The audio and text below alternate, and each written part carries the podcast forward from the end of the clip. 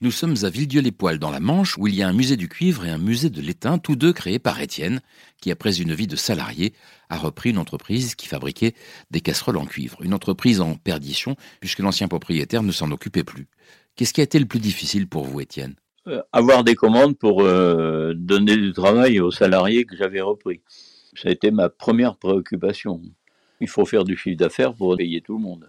Mais vous avez dû apprendre le métier de patron et le métier de commercial et aussi un peu les métiers du cuivre parce que vous n'y connaissiez rien non plus. J'ai tout appris, c'est vrai. Mais bon, quand on est motivé et qu'on a envie de s'en sortir, euh, étoile, c'est le t'aidera. Euh, ça sert à rien de critiquer, d'attendre les autres. Euh, il suffit de se prendre par la main puis y aller. Hein. Donc j'ai appris euh, vite. J'ai aussi eu une idée. j'ai ouvert mon entreprise au public et là, j'avoue que j'ai eu un grand succès. Le chiffre d'affaires que je n'avais pas par la fabrication, je l'ai eu par les visites. Villedieu-les-Poils était une ville touristique, la cité du cuivre, et tout le monde se posait la question, euh, mais est-ce qu'on peut visiter une entreprise euh, Nous, on voudrait voir euh, comment c'est fabriqué, d'où ça vient, pourquoi le cuivre à Villedieu, etc. Donc essayé de répondre à tout ça.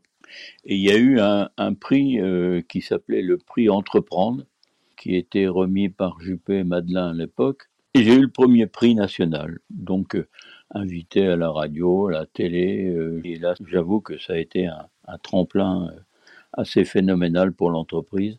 Ça démarrait sur un coup comme ça.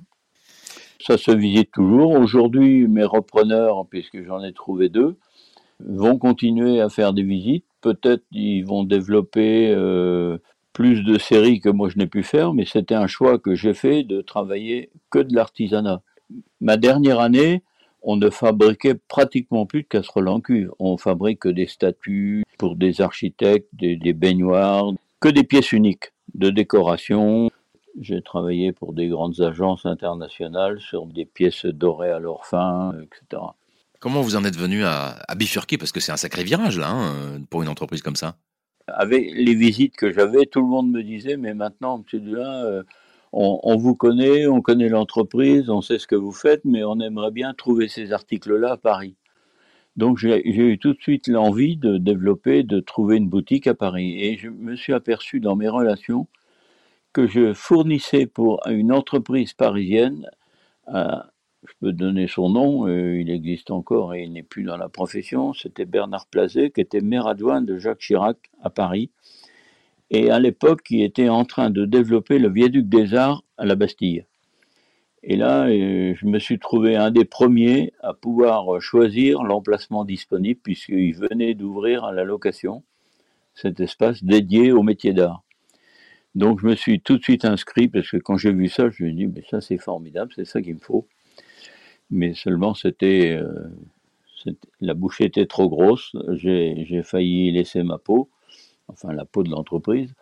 Mais bon, aujourd'hui, je peux dire que si je n'avais pas eu Paris, euh, c'est Villedieu qui n'existerait plus. Parce que ça m'a permis de rencontrer des architectes, des décorateurs. J'ai aussi eu la possibilité de m'inscrire à la SEMA, la Société d'encouragement des métiers d'art, je suis devenu élu au conseil d'administration, donc ça m'a permis de me faire connaître, d'être présent dans des grands salons nationaux et internationaux. Donc l'entreprise était vraiment lancée et aujourd'hui, quand j'ai quitté l'entreprise, on était surtout spécialisé dans des œuvres d'art plutôt que dans les casseroles en cuivre. Ça vous a plu? Vous en voulez encore? Il y a en ce moment des milliers de podcasts 100% positifs qui vous attendent sur l'application AirZen.